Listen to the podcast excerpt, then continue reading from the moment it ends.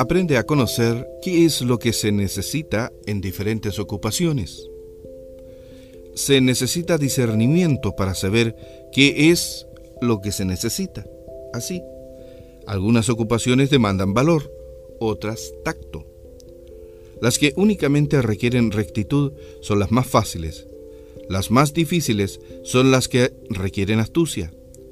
Porque para la primera todo lo que se necesita es carácter, mientras que para la otra toda tu atención y celo no serán suficientes.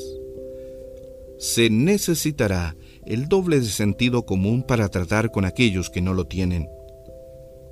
Es intolerable cuando un oficio ocupa a alguien con horas fijas y una rutina establecida.